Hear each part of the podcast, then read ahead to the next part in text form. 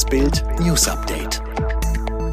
Es ist Dienstag, der 1. Juni und das sind die Bild meldungen Neuer Lockdown-Irrsinn, Currywurst nur mit Luca-App. Kims Ex siegt vor Gericht in Korea, Gerhard Schröder muss Schmerzensgeld zahlen. Neue Regeln und Gesetze ab diesem Monat. Corona-Inzidenz stabil unter 50, alle Trends positiv und dennoch nehmen die Irrsinnsregeln kein Ende. Die neueste, Currywurstverkäufer in Berlin müssen ihre Kunden von Städtischen verscheuchen, es sei denn, sie können einen negativen Test vorlegen. Und sie melden sich über die Luca-App an und wieder ab. Diese Pflicht kam für die Wurstverkäufer völlig überraschend, als am 21. Mai die Außengastronomie wieder öffnen durfte. Sie gilt für Kunden, die eine Curry zum Mitnehmen ordern, aber dennoch kurz den Städtisch nutzen wollen. Problem, niemand versteht, warum er einen einen QR-Code scannen soll, wenn er nur zwei Minuten bleiben will. Die Verkäufer haben die Wahl, den Frust ihrer Kunden zu riskieren oder ein saftiges Bußgeld.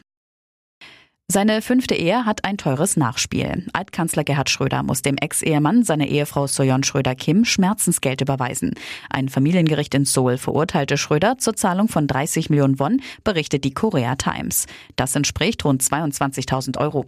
Der ehemalige Ehemann Kims, ein angesehener Schönheitschirurg, hatte gegen Schröder geklagt. Begründung, er habe sich im November 2017 von seiner damaligen Ehefrau einvernehmlich scheiden lassen, unter der Bedingung, dass sie zugleich ihre Beziehung mit Schröder beendet. Doch es passierte genau das Gegenteil. Im Mai 2018 feierten Soyon und der Altkanzler Hochzeit. Ein Anwalt Schröders konterte, die Beziehung habe nichts mit der Trennung zu tun. Ohne Erfolg.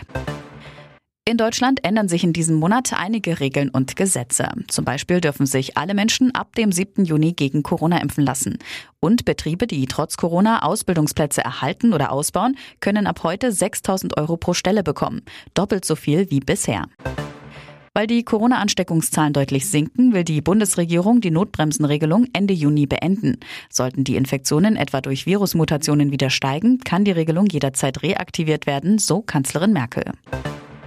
Verbraucher müssen sich auf steigende Kaffeepreise einstellen. Hintergrund sind die schlechten Ernteprognosen in Brasilien.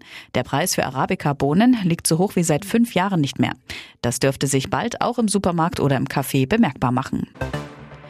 Bei der U21 EM hat Deutschlands Fußballnachwuchs das Halbfinale erreicht. Die Mannschaft gewann mit 6 zu 5 im Elfmeterschießen gegen Dänemark. Das Halbfinale steigt am Donnerstag, dann trifft Deutschland auf die Niederlande. Alle weiteren News und die neuesten Entwicklungen zu den Top-Themen gibt's jetzt und rund um die Uhr online auf Bild.de.